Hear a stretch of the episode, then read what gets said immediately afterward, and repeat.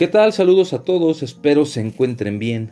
Sean bienvenidos a un episodio más de este podcast que se titula Poemac. Les habla Carlos Mackenzie y el día de hoy vamos a comenzar con un tema nuevo. El anterior fue la soledad. En esta ocasión estaba eh, pues viendo de qué podíamos hablar eh, desde una perspectiva lírica que, fue un tema dentro de la poesía, siendo que pues en la poesía casi todo puede ser un tema digno de, plasmarse en versos. Salieron la nostalgia, la muerte, la añoranza, que por cierto es el título de uno de mis cuadros favoritos de René Magritte. Eh, también pensé en la nostalgia y lo cual nos llevaría a la saudade y hablar de Fernando Pessoa, pero yo creo que a Pessoa hay que dedicarle varios capítulos, eh, como otros que todavía tengo en el tintero. Y pues bueno, me sugirieron em, el exilio como tal. Me gustó porque se puede hacer de una forma un poco más abarcadora, más abstracta que sería algo así como la migración, hablar de, migración, porque eh, el exilio, podemos hablar de exilio, de autoexilio, de, de destierro. Eh, entonces, eh, un tema migratorio, un tema de, de alejarse de, del lugar de origen, me parece un poquito más, más enriquecedor incluso en la temática de los poemas eh, se pueden incluir mucho más. Y bueno, eh, en esta ocasión los cuatro, bueno, mi elección no va en sentido de que sea por fuerza alguien, el que el poeta haya salido de su país por una u otra razón, es más bien que hablen del tema, pero casualmente en la, en la selección pues surgió que los cuatro poetas eh, salieron de su tierra, uno exiliado por la, por la dictadura, otros dos en autoexilio, por voluntad propia se fueron, el, el último que, del que, eh, que incluye mm, no fue exilio como tal, o sea, no, no, no fueron razones políticas, pero sí fueron razones de que su país no le daba el reconocimiento que, que, merece y que en, otros, en otras latitudes le dieron.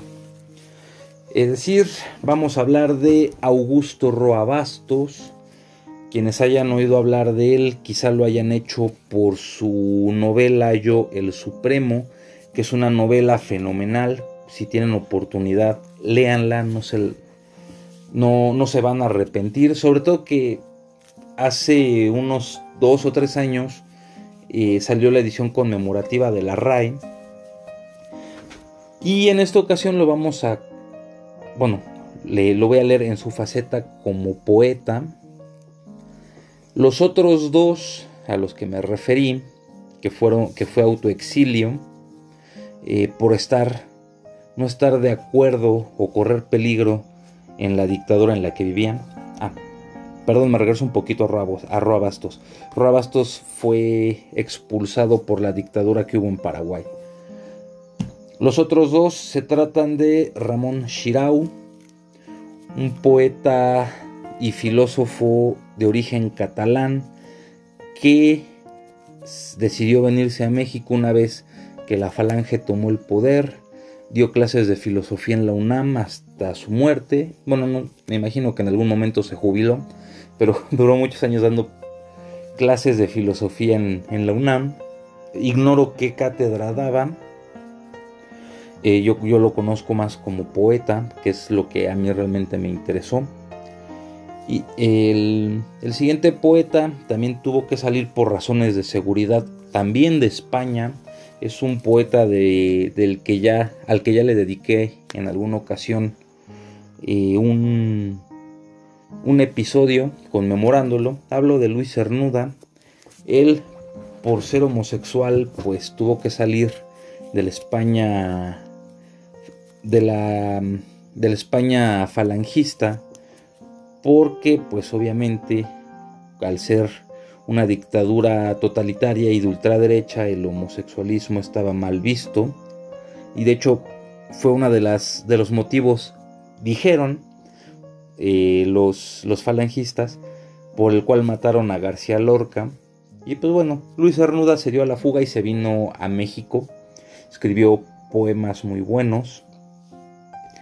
Eh, el último mm, no recuerdo bien si ya se los había mencionado en algún programa pero es Jorge Galán un poeta salvadoreño que se fue para España un poeta que en Salvador no se le dio eh, pues el peso que tiene, pero que en España eh, pues fue recibido muy bien y la verdad es que es un poeta muy muy bueno.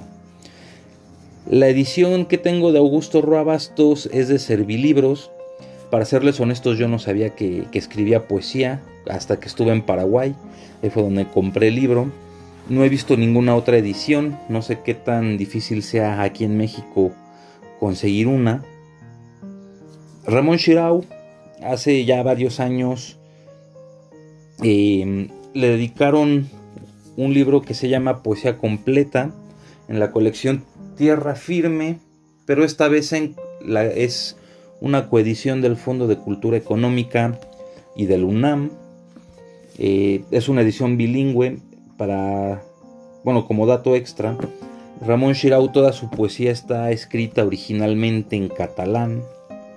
Eh, solo sus libros de filosofía, eh, sus ensayos de filosofía estaban escritos en español, por obvias razones más académicas, pero ya el hecho de que siguieras escribiendo en catalán en un país de habla castellana, pues dice mucho sobre su las raíces que tenía en, Barcelona. Luis Cernuda también está en la colección Tierra Firme del Fondo de Cultura Económica. El libro se llama Poesía del Exilio. La edición es de Antonio Carreira. Un libro bastante bueno donde recopila mucha, toda su producción lírica hecha aquí en México. Y pues bueno, ya parloteé mucho sobre ediciones y demás. Eh, el exilio en poesía, em, porque ahí sí no podemos, bueno, sí podemos hablar de destierro.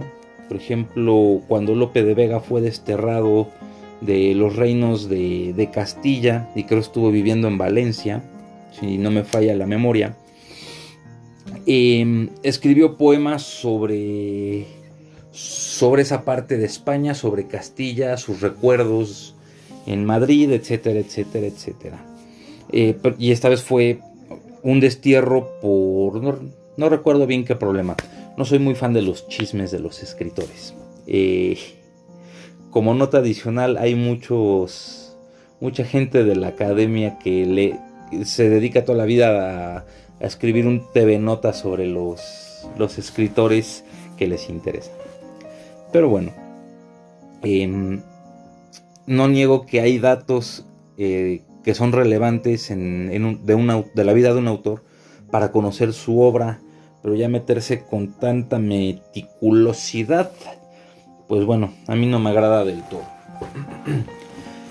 Y decía, el, exilio eh, en, muchos poetas em, como un tema en la lírica tiene, no tiene que ver con un nacionalismo siempre.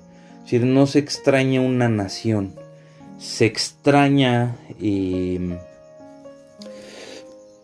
a los amigos, a la familia, aquello que, que, se queda muy dentro de ellos mismos, que lo han, los han forjado, que los han hecho quienes son, que, que han ocupado una parte importante de, su vida, de su memoria y de su corazón.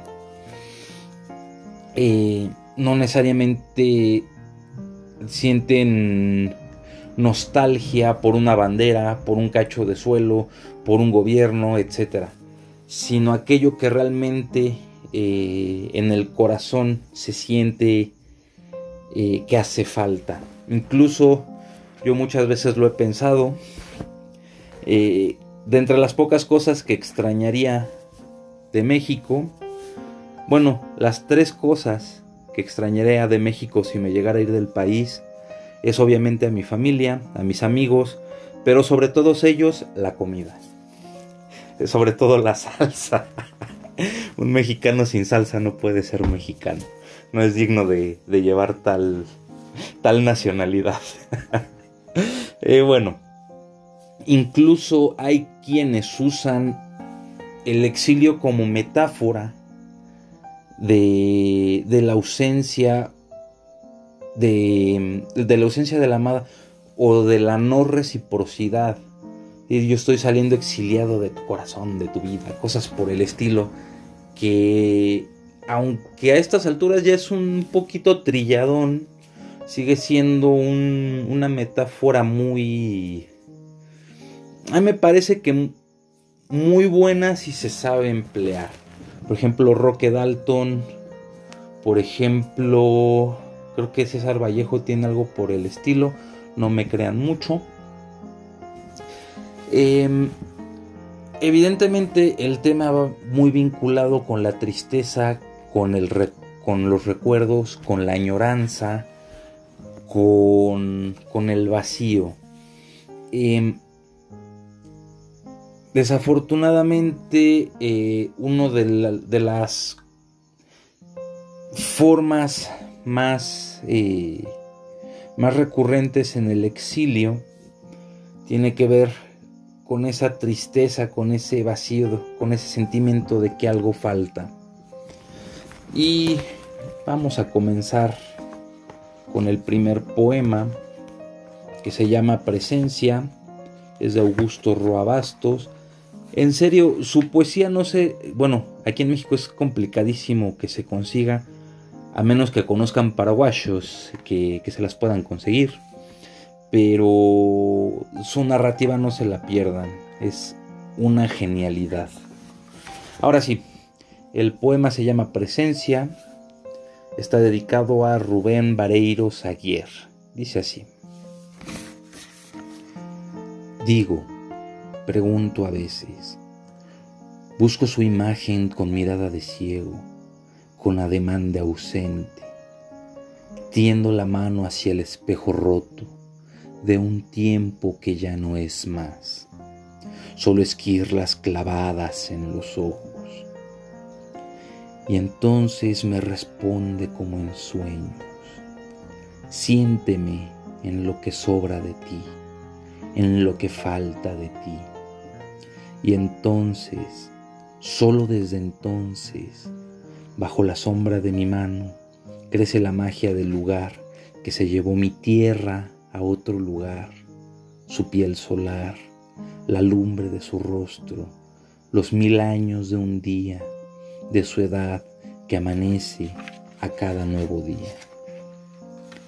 He aquí su presencia sagrada, por todas partes me rodea, sabe de mí, me envuelve en sus vapores, teje la delirante realidad de mis sueños.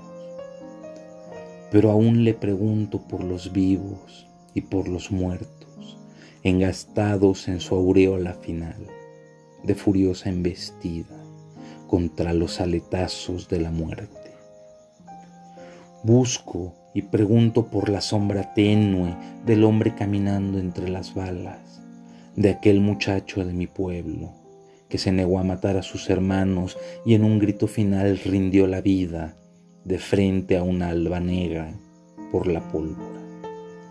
Mientras las mariposas beben su hueco de reciente espuma, búscalo en ti, me dice, temblando en tus latidos, recógelo en tu ausencia, búscalo debajo del cuchillo, por el maíz que crece, por el aire florido, y si insisto, me muestra su puño luminoso amarrado a mi puño de sombra.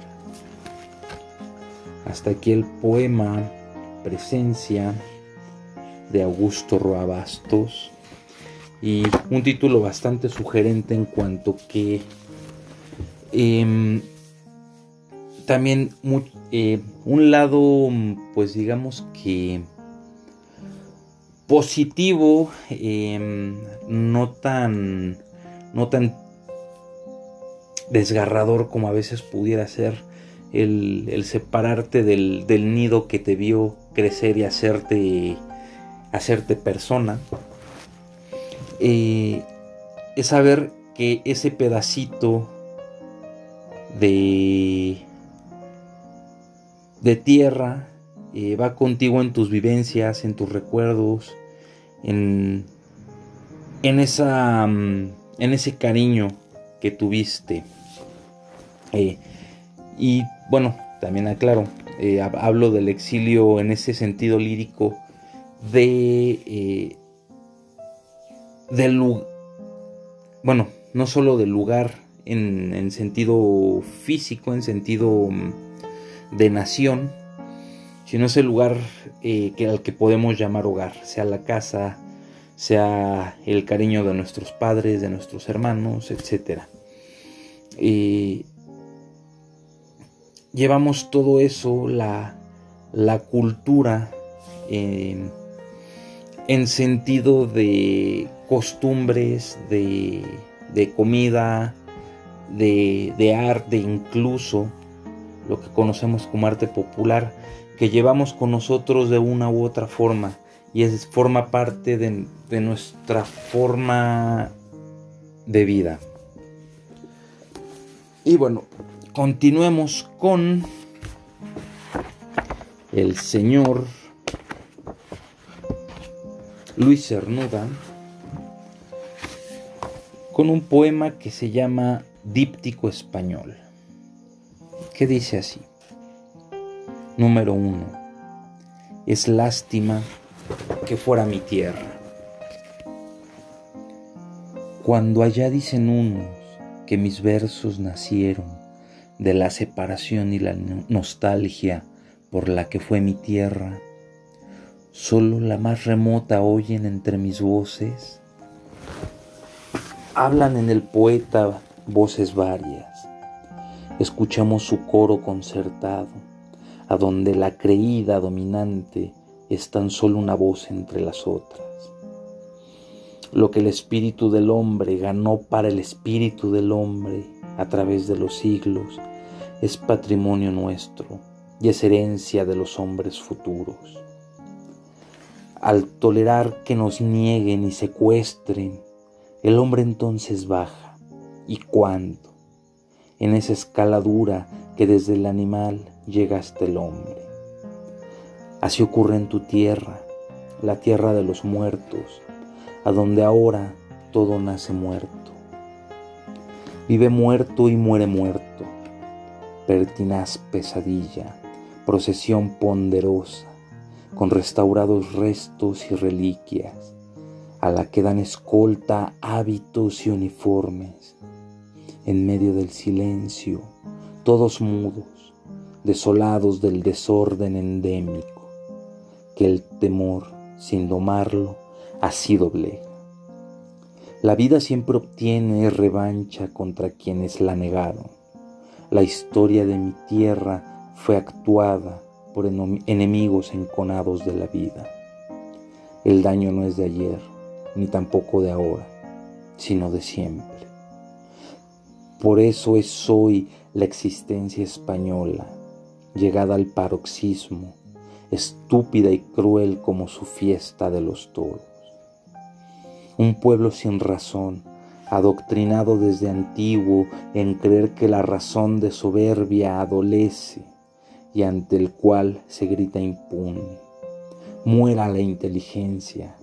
Predestinado estaba a acabar adorando las cadenas, y es que ese culto obsceno le trajese a donde hoy le vemos, en cadenas, sin alegría, libertad ni pensamiento.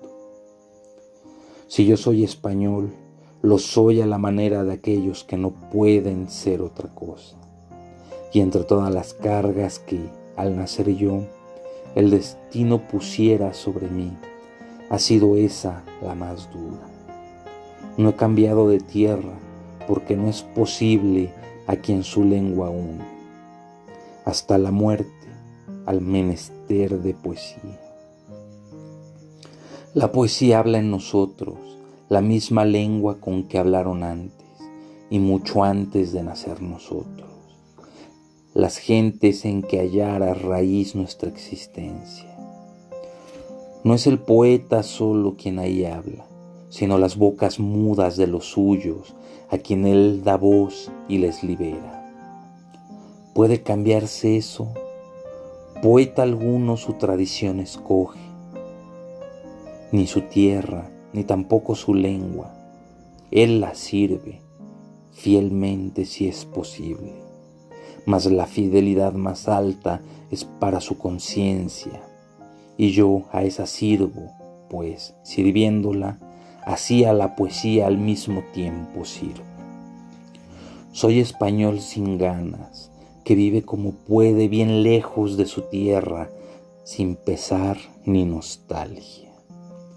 He aprendido el oficio de hombre duramente, por eso en él puse mi fe, tanto que prefiero no volver a una tierra cuya fe, si una tiene, dejó de ser la mía, cuyas maneras raras vez me fueron propias, cuyo recuerdo tan hostil se me ha vuelto y de la cual ausencia y tiempo me extrañaron.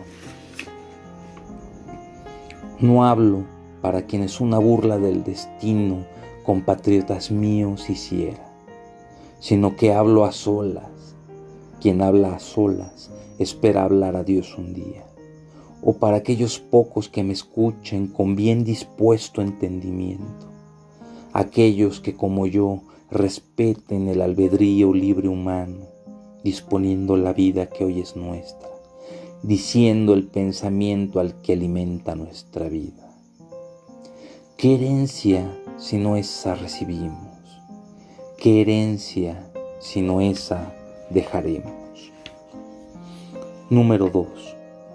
Bien está que fuera tu tierra. Su amigo, ¿desde cuándo lo fuiste? Tenías once, diez años al descubrir sus libros. Niño eras cuando un día en el estante de los libros paternos hallaste aquellos. Abriste uno y las estampas tu atención fijaron. Las páginas a leer comenzaste, curioso de la historia así ilustrada. Y cruzaste el umbral de un mundo mágico, la otra realidad que está tras esta Gabriel, Inés, Amaranta, Soledad, Salvador, Genara, con tantos personajes creados para siempre. Por su genio generoso y poderoso, que otra España componen, entraron en tu vida para no salir de ella ya sino contigo. Más vivos que las otras criaturas junto a ti tan pálidas pasando tu amor primero lo despertaron ellos, héroes amados en un mundo heroico. La red de tu vivir entretejieron con la suya, aún más con la de aquellos tus hermanos. Miss Fly, Santorcaz, Tilín, Lord Grey, que, insatisfecho siempre, contemplabas existir en la busca de un imposible sueño vivo.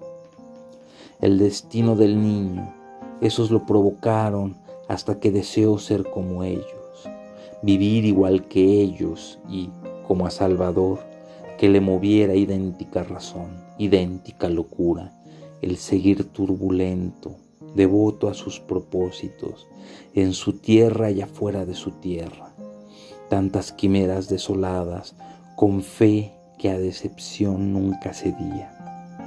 Y tras el mundo de los episodios, Luego el de las novelas conociste Rosalía, Eloísa, Fortunata, Mauricia, Federico Vieira, Martín, Muriel, Moreno Isla. Tantos que habría de, de revelarte el escondido drama de un vivir cotidiano, la plácida existencia real y, bajo ella, el humano tormento, la paradoja de estar vivo. Los bien amados libros, releyéndolos cuantas veces, de niño, mozo y hombre. Cada vez más en su secreto te adentrabas y lo hallabas renovado, como tu vida iba renovándose. Con ojos nuevos los veías, como ibas viendo el mundo. Qué pocos libros pueden nuevo alimento darnos a cada estación nueva en nuestra vida. En tu tierra y afuera de tu tierra siempre traían fielmente el encanto de España, en ellos no perdido, aunque en tu tierra misma no lo hallaras. El nombre allí leído de un lugar, de una calle, Portillo de Gilimón o Sal si puedes, provocaba en ti la nostalgia de la patria imposible que no es de este mundo. El nombre de ciudad, de barrio o pueblo, por todo el español espacio soleado, puerta de tierra, plaza de Santa Cruz, Los Arapiles, Cádiz, Toledo, Aranjuez, Gerona. Dicho por él, siempre traía, conocido por ti el lugar o desconocido, una doble visión, imaginada y contemplada, ambas hermosas, ambas entrañables. Hoy, cuando a tu tierra ya no necesitas, aún en estos libros te es querida y necesaria, más real y entresoñada que la otra. No esa, mas aquella es hoy tu tierra, la que Galdós a conocerte diese, como él tolerante de lealtad contraria, según la tradición generosa de Cervantes, heroica viviendo, heroica luchando por el futuro que era el suyo, no el siniestro pasado donde a la otra han vuelto. La real para ti no es esa España obscena y deprimente en la que regentea hoy la canalla, sino esta España viva y siempre noble, que Galdós en sus libros ha creado, de aquella nos consuela y cura esta. Hasta aquí el díptico español, y ya que lo mencionó, lean a Galdós. Em, tiene una crítica social bastante buena. Eh, a mí no me gustó del todo, pero no por eso deja de ser bueno. El siguiente poema Ya es este. Nada más es uno, es de Ramón Shirau, cortito. Se llama De Música. Nuevamente Monpou. Breve es la voz fugaz del campo. Las ondas, noche, despliegan claros en la playa. Muy breve el canto, el del recuerdo me inventas el infinito de las pequeñas ondas. Arco de luz, el canto de luz, un arco al campo. Inmensamente habla el silencio, raya muy fina, corte el horizonte y escucho el testamento de Amelia, la dama de Aragón, vuelo leve del ruiseñor que se va a Francia. Hasta aquí Ramón Shirau. Y el último, disculpen que es un poquito casi a las prisas esto último, pero eh, pues ya estamos con el tiempo encima. Digo, tampoco es que nos correten, pero eh, ya saben que no me gusta hacerlo exageradamente largo. Este se llama toque de queda. A las seis las calles se vaciaban. Perdón, este es de Jorge Galán, se titula Toque de Queda. A las seis las calles se vaciaban y aún antes de la noche venía el murmullo de la sombra. Y no sé ya si era verano o invierno, pero el frío venía desde todos los sitios y se metía en las gargantas y nos hacía hablar más bajo, con temor como lo haríamos solo para nosotros mismos. En la tarde jugábamos al fútbol o al béisbol. Por la noche lo único que podíamos hacer era jugar al escondite, en la penumbra, buscando en el silencio la salvación. El cerro en esos años era un sitio de cuevas. Alguien o algo se escondía ahí. Cerca de medianoche me levantaba y caminaba entre los cuerpos que dormían, tirados en el piso. Salía hasta la sala, abría la ventana, con sigilo, y asomaba mi único ojo con valor hacia la oscuridad. Entonces podía ver lo que había bajado desde el ser, esa niebla donde habitaban hombres y el brillo de sus fusiles y sus cuchillos era solo un murmullo y el sonido de su respiración era el eco del mar que apenas recordaba y lo que murmuraban los árboles era también una plegaria. Nadie podía verme, pero no me atrevía a estar de pie. Arrodillado, miraba mucho tiempo, hasta que volvía una mentira, todo aquello que pasaba ante mí, algo irreal como el recuerdo de un sueño despiadado, sucedido hacía mucho. Hasta aquí toque de queda de Jorge Galán. Y si notan, eh, el poema de Jorge Galán es muy triste. Em, no es, no está atacando al gobierno, no está haciendo una denuncia como tal, sino nos está mostrando con ojos de niño cómo él vivió el Salvador que le tocó. Eh, lo mismo que Luis Cernuda al quejarse de, los falangistas en el díptico español. Ramón Shirawe fue un poquito más nostálgico con su poema de música. Y pues bueno, les voy a platicar un pequeño, una pequeña anécdota que tuve cuando estuve fuera del país. Bueno, un algo que noté en, muy muy en general. Eh, bueno, quiero pensar que sí sé por qué sucedió, pero eh, no viene al caso por el momento. Eh, desde que tengo memoria, me, entusiasmaba la idea de viajar, pero cuando salía de, de la ciudad, más no del país, solo he salido una vez del país, cuando tenía que viajar a otros estados a visitar familia o de vacaciones o lo que sea, el primer día estaba muy contento, pero después ya me quería regresar a casa. Sentía mucho esa necesidad de estar en casa y me muchas ocasiones ni disfrutaba en su totalidad porque me quería regresar a, mi hogar. Eh, aunque estuviera con mi familia, yo quería estar en mi hogar. Sentía que algo me faltaba. Eh, y eso ha sido una constante durante em, algún tiempo. Después cuando viajé a Guanajuato la cosa cambió, Guanajuato me encanta. Cuando fui a Querétaro también me encanta, pero me pasó lo mismo. Cuando fui a Paraguay, eh, yo no me quería regresar, la verdad. Eh, me enamoré de Paraguay. Eh, me gustó mucho la gente que conocí allá, el trato que me dieron, el ambiente que se vive por allá. No me gustó el calor, pero bueno, eso es cosa aparte. Y lo curioso, bueno, es una, una parte de esta anécdota que saliendo de, mi país a una cultura distinta a la mía, con gente que no, no conocía, eh, con costumbres que yo no tenía ni idea, y me sentí cómodo y me sentí muy bien estando allá, más que estando en cualquier otro estado de aquí. Y no tiene que ver la gente, la gente que he conocido en otros estados es muy linda y es muy agradable.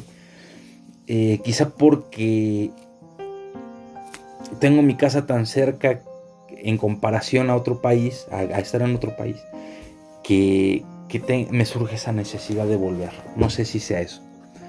Y la otra, cuando estuve en Paraguay, hubo dos preguntas eh, que todo aquel que me conocía y que sabía que era mexicano me hacía. La primera es qué diferencia hay entre México y Paraguay. Y la segunda y la más importante, ¿no extrañas la salsa? Eh, eso a colación a, lo que les mencionaba hace rato de que un mexicano al que no le guste la salsa no es mexicano en realidad. Eh, y pues es uno, es uno de los tópicos o, o, de los estereotipos que tenemos como mexicanos fuera de México y que es real, digo, hay mucha gente que no come salsa, me ha tocado conocer gente que, que, le huye al chile sin albur.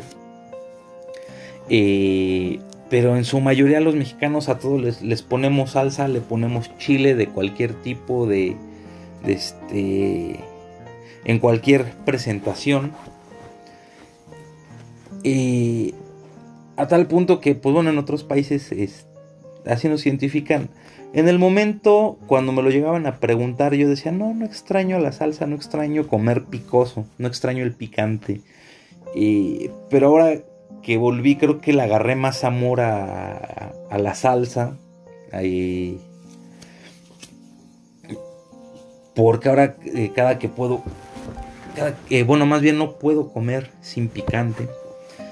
Pero bueno, es una pequeña anécdota y respaldando lo que les decía que de entre todo y soy un mentiroso la verdad es que extrañaría mucho mucho más a mi a mi familia y a mis amigos que la comida pero la comida es una parte fundamental de mi existencia no solo porque obviamente necesitamos comer para vivir sino que yo disfruto mucho eh, comer y sobre todo disfruto la cocina mexicana, desde lo más tradicional hasta las garnachas de la esquina. Pero bueno, ya se hizo muy muy largo este, bueno, no muy largo, nada más me he pasado por unos minutitos. Pero ya se está extendiendo mucho este episodio. Espero les haya gustado, espero les haya gustado la la selección que hice. Como siempre les digo, eh, lean a Cernuda. Bueno, no siempre les digo, pero en serio, Lana Cernuda vale mucho la pena. Roa Bastos ni se diga. Jorge Galán. Es un poquito difícil conseguir sus libros de poesía, pero no es imposible, nada más es estarlos cazando. Son poemas, son poetas genialísimos. Roa Bastos es un narrador excepcional. Ramón Shirau, eh, nada más lo leí una vez. No tengo un recuerdo muy especial de él, que yo diga es un dotado. Pero igual lean a Ramón Shirao, vale. Valdrá la pena, seguramente habrá alguno de, en mi audiencia que les guste. Y pues bueno, pues básicamente ya es viernes. Pásenla bonito, beban mucho, coman mucho más, vuelvan a beber, pasen bonito fin de semana, vivan la vida loca. Nos vemos la siguiente semana. Hasta la próxima. Chao.